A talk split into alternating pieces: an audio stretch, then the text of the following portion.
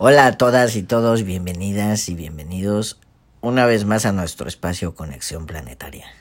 Bueno, hola, como siempre, muchas gracias por tomarse el momento para escucharnos.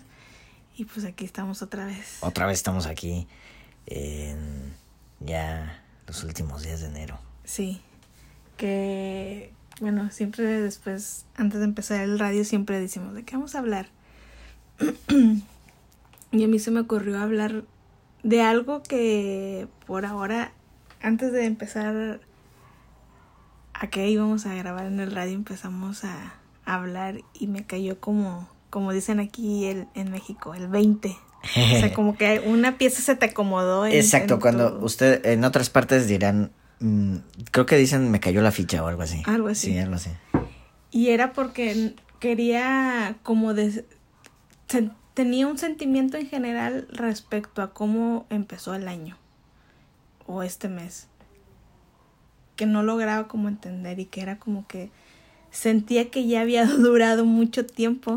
O sea que ya era como que se te hizo ya muy largo el mes ya quiero que se termine enero o sea pero porque sentía que a lo largo de enero así como si se hubiera abierto un espacio en el tiempo en el cual yo personalmente empecé a trabajar muchas cosas, o sea, empecé a trabajar una tras otra, o sea, se me rompía la cabeza un, todos los días, todos los días, y era como que cada vez entendía algo, y era como que, ah, bueno, creo que ese nombre le podría dar a este mes, que es como que hice muchas tareas. ¿El mes de los entendimientos? El mes de los entendimientos o el mes de hacer las tareas. O el mes de los veintes que cayeron. Pero a la vez, o sea, de tantos, tantas fichas que se me acomodaron en la cabeza, veía como una transformación, pero a la vez era como que me daba un poco de, sí, como un poco de ansiedad, decía, bueno, o sea que ya. Que viene, ¿no? Quiero ponerlo en práctica, quiero ya, o sea que ya no quiero que haya prueba, prueba, prueba, prueba, sino que ya quiero ponerlo en práctica. Y que en eso estaba pensando cuando dije, ay, y luego que tú dijiste, y es que sí, estamos trabajando la paciencia. O sea, y luego dijiste, sí, y casualmente publicamos el, el, código de la paciencia. Y yo, sí, con, eso es lo que estamos trabajando. Y de eso era lo que queríamos hablar, de la paciencia. ¿De qué es la paciencia? Ajá.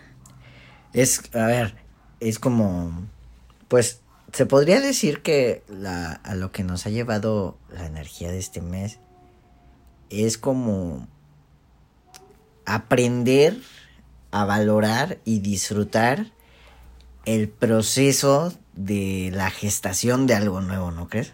Que eso es lo que desespera. Que eso es la, por, ¿Por qué pierde uno la paciencia? Porque normalmente cuando pierdes la paciencia es porque ya quieres ver el resultado, porque ya quieres llegar al lugar o porque ya quieres llegar a la meta. O sea, la paciencia, cuando uno pierde la paciencia es porque pierde la capacidad de disfrutar el proceso que hay entre un punto y otro. O sea, es como, sí, era lo que yo después también era como que mi mente decía, sabes que al final vas a llegar ahí. O sea, lo sabes, o sea, es como que siempre personalmente hablo mi experiencia. Son tus conversaciones internas. Mis conversaciones internas a lo mejor yo muchas veces me proyecto, creo que todos nos proyectamos, o sea, estamos aquí en el presente, pero igual tenemos una proyección de nosotros. A futuro, ¿no? Sí, sí, por supuesto. Este... Que hay quienes se pierden por esas proyecciones a futuro. O sea, es como que si me proyecto, sé que voy a llegar ahí, porque ya es como que a lo largo de mi vida, es como que ves, ¿viste? O sea, viste que si llegaste, o sea, es como que nada más te faltó más confianza. O sea, como que al final siempre llego. Pero es lo que tú dices, entre en el presente, o sea, que en este presente... El punto en el que te encuentras y la meta, hay un espacio. Hay un espacio. Hay un espacio vacío aparentemente. Y es que ahí entra el poder de donde, del poder de que tú creas tu realidad y tú vas a, o sea, con lo que hay dentro de ti, que hay lo ¿qué es lo que hay de en medio de esas cosas? Ajá, lo que hay dentro de ti va a, ir, va a ir dirigiendo lo que... Puede que sea, o sea, por ejemplo, ansiedad, o sea, que estés impaciente o con temor, o sea, que lo vivas con temor, que y, si- y si, y si iré a llegar. Y, Y si, si no, todo falla, y si todo falla. si no me alcanza, y si no lo logro, y si no me sale bien, y si no puedo, y si a la hora de la hora me equivoco, habré tomado la decisión correcta, estaré en el camino correcto.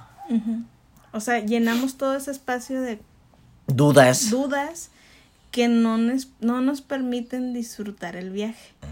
Porque al final, personalmente a mí es lo que me pasa, al final es como que llego a ese punto donde me proyecté y es como que ves. Miras atrás y dices, ay, me pude haber relajado más. Ajá, lo pude haber pasado mejor Ajá. porque al final es como que todo el tiempo sí veía que llegaba a la meta. Sí, o sea, es como que tus, nuestro propio ser, yo creo que llega un punto en donde ya se harta, ¿no? Ya está cansado nuestro propio ser de, de tratar de hacernos ver que todo va a estar bien y de darnos como pruebas de que todo va a estar bien.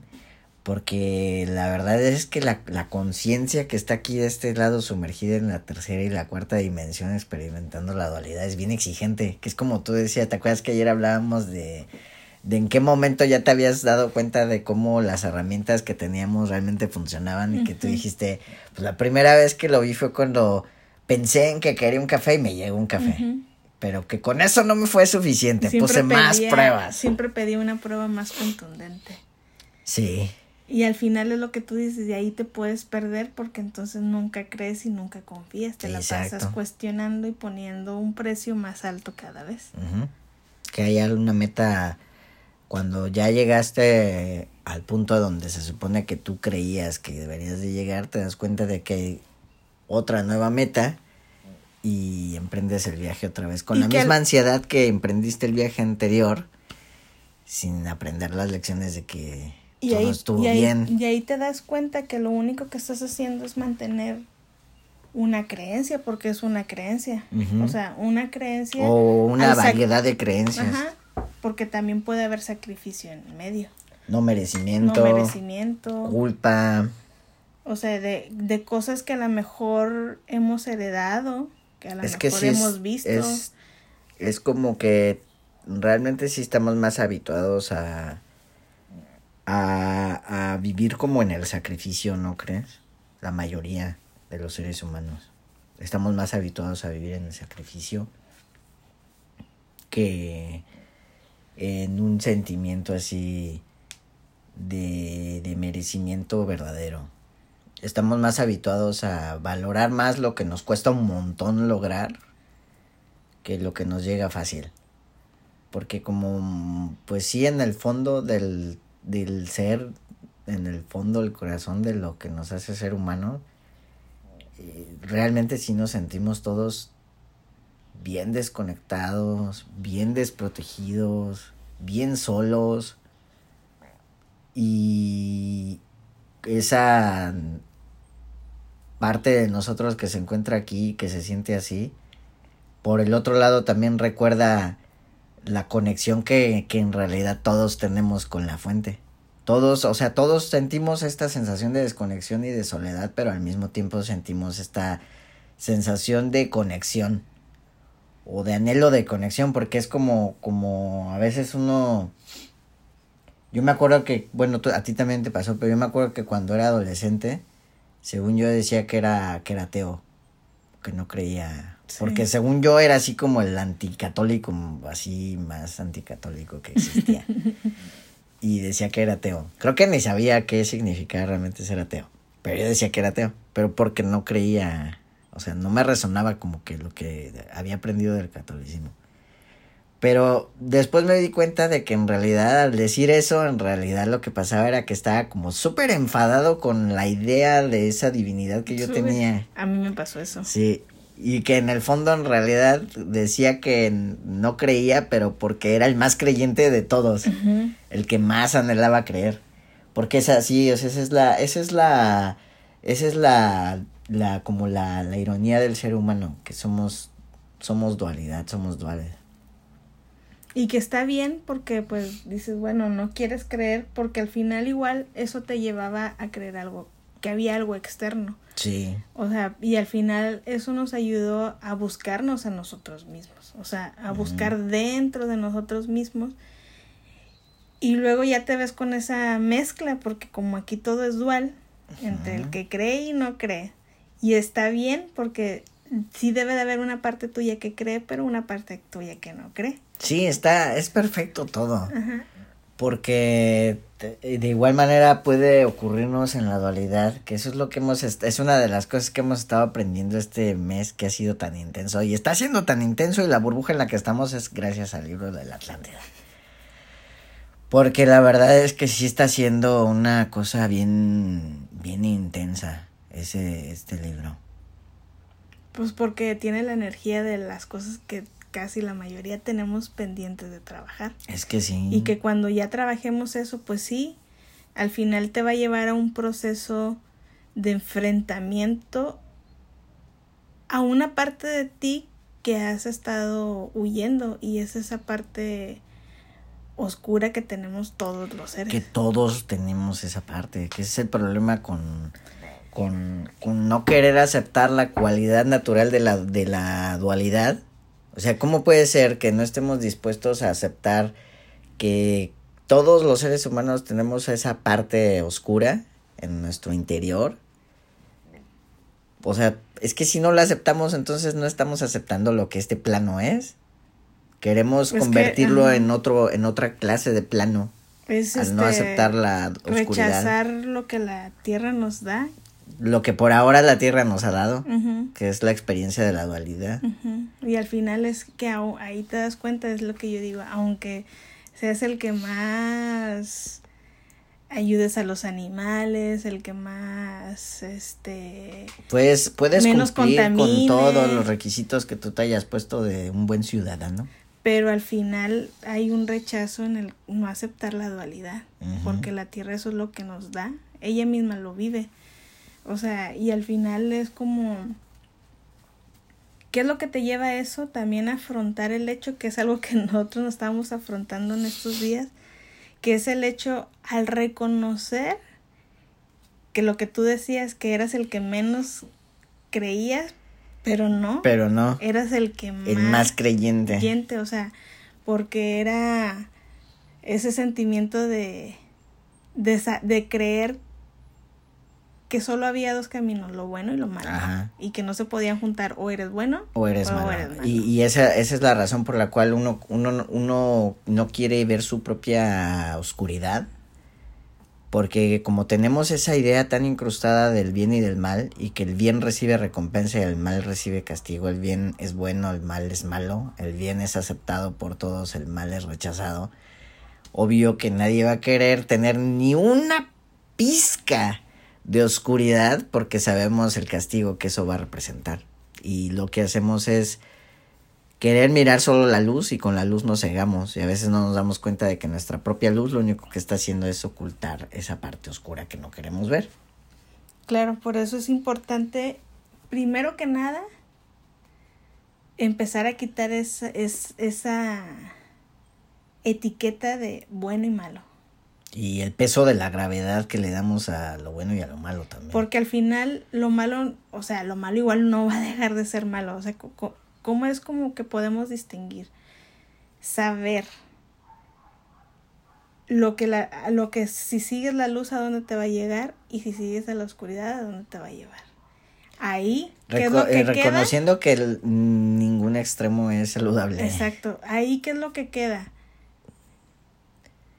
El poder interno, o sea, te toca a ti qué es lo que quieres, con qué es lo que quieres construir, con solo luz o con solo oscuridad, o puedes agarrar un poco de ambos para crear tu realidad. Pues claro, es que el propósito, en realidad, la gran maestría de la dualidad no consiste, a ver, vamos a verlo así. La tercera y la cuarta dimensión son estos planos en donde en este momento nos estamos comunicando, ¿no? O sea, nuestro cuerpo físico está en la tercera, en nuestros pensamientos y nuestras emociones y sentimientos y creencias y todo eso que nos hace ser como una conciencia eh, pensante, están en la cuarta. Esos dos planos son planos dimensionales en donde la conciencia viene, existe para experimentar la dualidad. Entonces, la maestría de la dualidad consiste en entender esa dualidad y el entendimiento de la dualidad se logra mediante la integración. Entonces, no podemos decir que lograremos una maestría de la dualidad si estando en la dualidad lo único que queremos reconocer, ver y aceptar es la luz. Y si rechazamos, o sea, si, si solamente vemos a la luz y la reconocemos y la aceptamos, pero vemos a la oscuridad y la rechazamos, la condenamos. ¿Tú crees que ahí hay maestría? Yo creo que para que lo entendamos en cuestiones más tridimensionales, tridimensionales mundanas, por ¿cómo decirlo. O sea, más humano, más en, el- eh, en lo con lo que Ajá, convivimos o sea, a diario. un ejemplo común del día a día. Por ejemplo, y que eso es- eso creo que nos lo dejó muy bien plantado Jesús. Jefito. ejemplo, ¿Qué hizo eh, Jefito? Por ejemplo, cuando Ay, se me durmió la el, el hecho en el que, por ejemplo, si tú vas solo con luz, que dices, bueno, luz, luz, luz, luz, voy a hacer luz todo el tiempo para ver los desequilibrios. Imagínate que, por ejemplo, tuvieras, yo voy, o sea, tengo que interactuar con mucha gente. Con mucha gente, pues hay mucha diversidad en las personas. Sí. O sea, va a haber personas que pues sí, deciden también vivir a través, mm, convivir más con su oscuridad, por así decirlo. O sea, con la oscuridad hablemos de con envidia, con hablar mal, con cosas así. Imagínate que viene una persona y te, y te viene y te insulta. O sea, te, te, te está tentando insultándote o, te, o alguien que te roba o alguien que te mata a un hijo, o sea, que te pone a por- que pongas a práctica la bondad, lo bueno que tú eres. Eh, que pongas en práctica como que el nivel de amor incondicional. Sí, que porque la luz, dices claro. que eres luz. O sea, para hacer luz, pues no tienes que enojarte, no tiene que afectarte lo que te digan. no te tien- tienes que entender por qué te asaltaron, tienes que eh, trascender el que te mataron un hijo, o sea, eso es escoger ser luz, luz, luz, luz. Pero, o sea, ahí, por ejemplo, a lo mejor si yo vengo y te insulto, o sea, si yo, yo no tuviera, o sea, si yo tu- no tuviera nada de oscuridad, a lo mejor nunca voy a detectar y, y siempre van a pisarme o van a tratarme mal.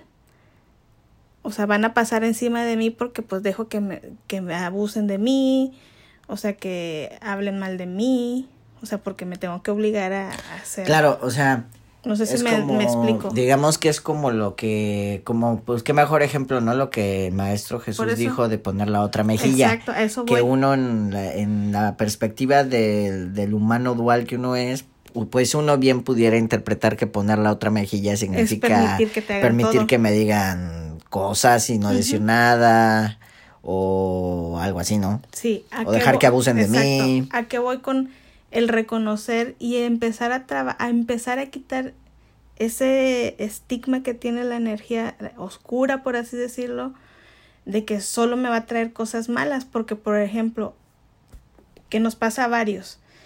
Si yo voy a convivir contigo ahora y, y o sea, quiero poner la diferencia entre solo estar en un opuesto y en eh, usar las dos energías a tu favor para convivir en esta vida. Por ejemplo, si ya yo conozco a alguien y empiezo a ver que con sus acciones empiezo a usar mi energía, mi, mi propia oscuridad, o sea, ah, para reconocer, ay, esa persona se me hace que que quiere abusar de mí Ajá, o que quiere verme la cara o quiere Detectas O como sea, que sus intenciones ajá, ocultas. ¿Qué es lo que te va a poner ahí? Tanto la luz y la oscuridad te ponen a cuestionarte. Bueno, ya sabiendo esto, ¿qué quieres crear? O sea, puedes usar, pues eso es lo que te digo, poner... Porque a veces creo que no tenemos muy claro lo que... cómo convivir con nuestra luz y nuestra oscuridad. ¿Cómo integrarlas sin pasar por el proceso de rechazarlas, no? Ajá. Porque sí es medio complicado, ¿no? Exacto, por eso es lo que te digo. Y así ya, bueno, dices, bueno, mira, esta persona pues tiene esta energía que no va conmigo y tú decides pues alejarte y ir, ir a resonar con lo que tú eres. Claro, pero es que ahí, por ejemplo, ahí... no sé si, me, si estaba bien el ejemplo. A ver, por ejemplo, no lo sé, pero digamos que... Em, si uno equilibra y integra tanto la luz como la oscuridad, la oscuridad te va a otorgar como esa capacidad de detectar también la oscuridad en los demás, ¿no? Que eso se podría traducir como desconfianza en cierta manera, pero no sería desconfianza, sino que sería como otra capacidad de discernir. Exacto. Que es como algo así, ¿no? Porque al final es algo que hay y que va a haber, o sea, que tenemos que entender que este planeta decidió, o sea, ese es el regalo que te da. que se llama Madre Gaia. Dual Gaia decidió sostener la luz y la oscuridad. O sea, por algo, o sea, si no fuera así. Podemos dar un ejemplo de, pues, de lo que, perdón, pero es que no me puedo salir de la Atlántida todavía.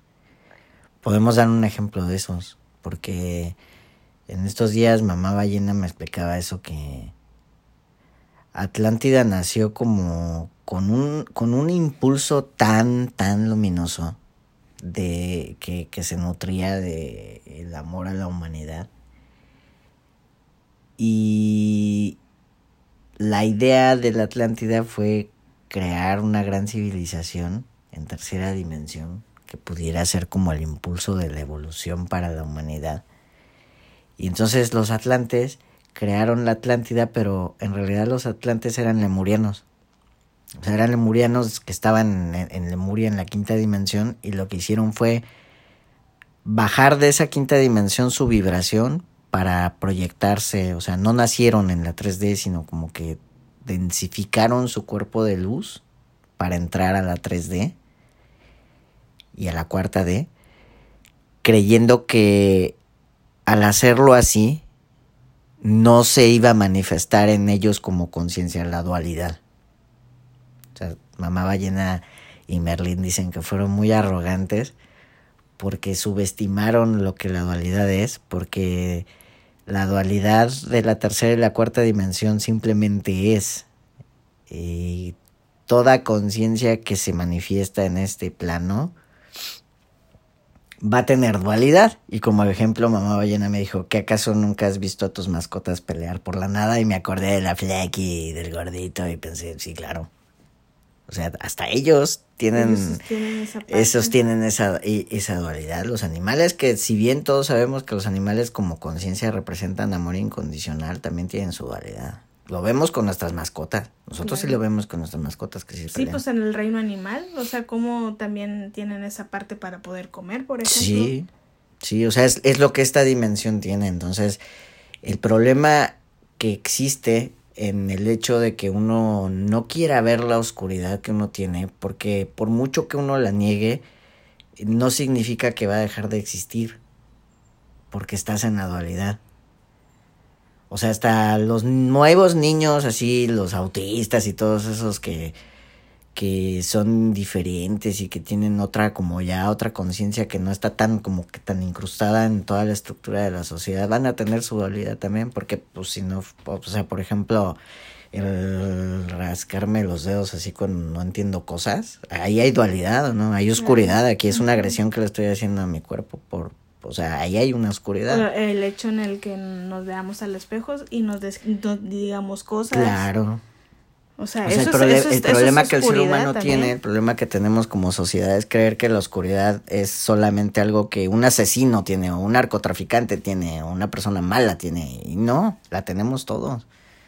Todos que puede ser y hasta incluso, hasta incluso hay, hay oscuridad en, no sé, en tu hija, en tu hijo de 3, 4 años que ya sabe que si llora con así a pleno pulmón se va a salir con la suya. Ahí también hay oscuridad porque está, está, está manipulándote, está tratando de, de, de, de, de llevarte a su realidad con, o sea, eso es lo que uno tiene que saber, que, que, que eso es la dualidad, que es inevitable, que, el- que incluso más te vas a sostener en tu oscuridad mientras más la rechazas, porque entonces tu oscuridad se va a disfrazar de luz, que eso fue lo que pasó en Atlántida. En Atlántida fue que creyeron que la dualidad no les iba a entrar y, oh sorpresa, sí les entró. Y como creían que no les iba a entrar, les entró por donde menos lo esperaban, por detrás. Y no se dieron cuenta. Claro. y enos aquí tratando de sanar todavía esa historia 13 mil años después. Entonces, eh, lo que Gallita ahora nos está invitando a todos a hacer es a reconocer y amar esa parte. Y también, y ahí entra. O sea, primero lo reconoces, lo entiendes, nos está llevando al entendimiento. Y ahora viene la paciencia, el saber esperar los, Los frutos. frutos. El sentarte a ver tu arbolito crecer y gozar mientras va creciendo. Porque el- estamos acostumbrados a vivir corriendo detrás de una meta que a veces ya ni nos acordamos la meta realmente cuál era, solo estamos viviendo corriendo detrás de algo. Y, Para sentir que nos estamos moviendo. Y para sentir que estamos haciendo algo para sentirnos completos. Pero al final, incluso si te sientas a ver tu arbolito crecer, estás haciendo algo, estás disfrutando. O sea, es salirnos de, eso- de eso de, de sentir que estamos en una bola de hámster Corriendo, corriendo, detrás de algo que, nunca vas a alcanzar. O sea, es empezar a disfrutar el presente, de maravillarte. El ma- el- la idea misma que tenemos del Maestro Jesús como, como el Hijo de Dios inalcanzable que fue concebido por el Espíritu Santo, ya es, es otra meta inalcanzable también. O sea, qué triste que, está, que creemos que algo que solamente se puede llegar a un entendimiento del amor incondicional y de la luz y, a, y crear milagros si no eres humano. O sea, de, de verdad que estamos acostumbrados a creer que la divinidad es inalcanzable. Sí, porque es como que tratas todos los días de igual de ser perfecto, pero al final la dualidad No, está. no vas a porque poder te sigues enojando con tus hijos, te sigues desesperando con tu hermana, te sigues desesperando porque la gente no cambia, te sigues desesperando porque el gobierno es no sé qué, o sea, ahí está. Hasta el simple hecho de que cuando me toca pararme en un semáforo en rojo y ya se pone en verde, toco la bocina para que avance el de adelante, ahí, ahí no estoy siendo paciente. O Y ahí sea, estoy y ahí está tu oscuridad.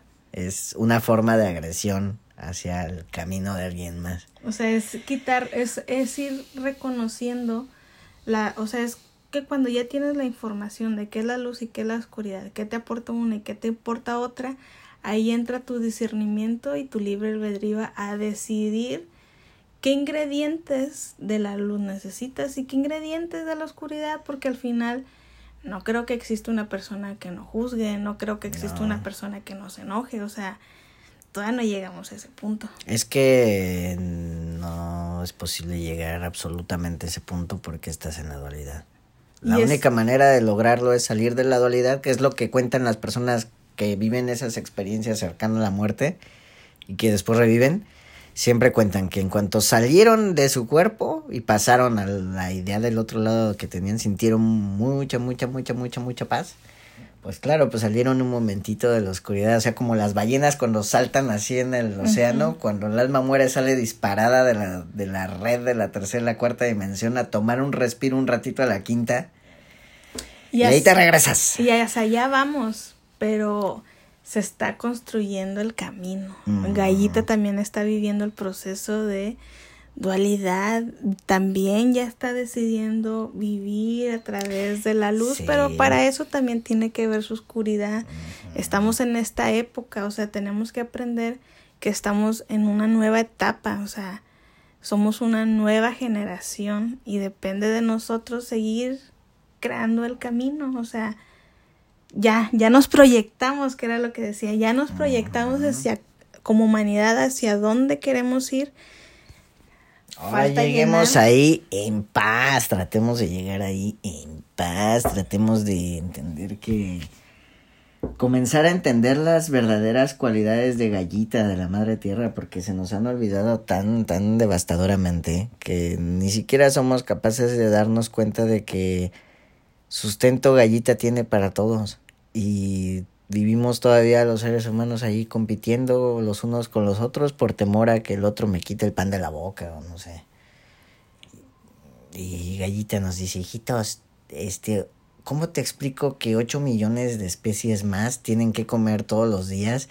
Y en algunas de esas 8 millones de especies, las especies que las conforman son superan esos 8 millones. O sea, ¿cuántas hormigas no habrá en el planeta? La ballena, ¿cuánto alimento necesita para alimentarse al día? Toneladas de krill. Toneladas. Toneladas de krill. O sea, es como si nosotros necesitáramos toneladas de comida. Imagínate Lo tú. que tendríamos que trabajar. Imagínate tú. Uy, no, imagínate. ¿Dónde te va a caber en la despensa esas toneladas de... va a ocupar toda tu casa? O sea, tenemos que empezar a recordar las cualidades que Gallita nos, nos entrega, que es... Gallita es infinitamente abundante. Así que no tienes por qué desesperarte por llegar al cumplimiento de tus metas, mejor disfruta el camino. Sí, o sea, que eso es lo que por eso publicamos el pilar, porque hay que trabajar mucho la paciencia y la paciencia nos va a dar el regalo de disfrutar, porque al final es como que te va a decir, te dije, y vamos a llegar igual, Sí.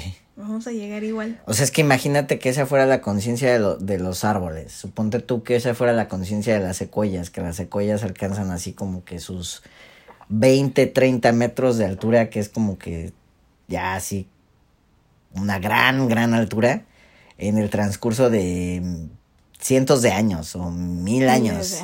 Entonces imagínate que tú fueras un árbol y que tu meta fuera crecer 30 metros, o sea, no vas a disfrutar tres mil años porque vas a vivir pensando que vas a ser feliz cuando ya llegues a los 20 metros. Y ya se te fueron los tres mil años. Qué triste. Y lo más triste de todo es que puede ser que llegues a los 20 metros y digas, ah, ¿qué? ¿Esto era todo? Chale. Hubiera disfrutado mejor. Y entonces ya te perdiste de todo lo genial que... Qué, qué cosas. Qué Así que, pues bueno, les dejamos ahí igual. Si quieren seguir trabajando la paciencia, pues con el pilar de la El pilar de la conciencia. Sí, habrán notado ya que hace rato que no estamos publicando meditaciones mensuales. Pero es que en realidad eh, las meditaciones de los discos solares, toda la serie de las meditaciones de los discos solares y toda la serie de los pilares de la conciencia son herramientas que se pueden usar una y otra y otra y otra y otra y otra vez porque nunca dejamos de necesitar eh, como refrescar esas cualidades. Entonces por eso es que por ahora Mamá Ballena y el Maestro Jesús, aparte de que todo este mes ha sido, ya diciembre y enero ha sido totalmente, he estado secuestrado entre comillas por el libro de la Atlántida, que de verdad he estado casi secuestrado por el libro de la Atlántida. Entonces, este, no sé si vayamos a volver a seguir publicando meditaciones porque por ahora lo que sentimos hacer es que según las energías que están moviéndose a nivel colectivo, vamos a refrescarles alguno que otro pilar de la conciencia y ya después irán como también tra- iremos trabajando con los discos solares, pero es como que por Va- eso. ir viendo cómo están Sí, las sí, porque si no es como sobresaturar de tanta meditación. Esa es la cuestión. Hay que fluir. Así es. Así que bueno, ya se terminó nuestro tiempo. Anda. Nos despedimos. Nos despedimos hasta el próximo episodio. Hasta la próxima semana. Hasta la próxima semana. Besitos. Abrazos.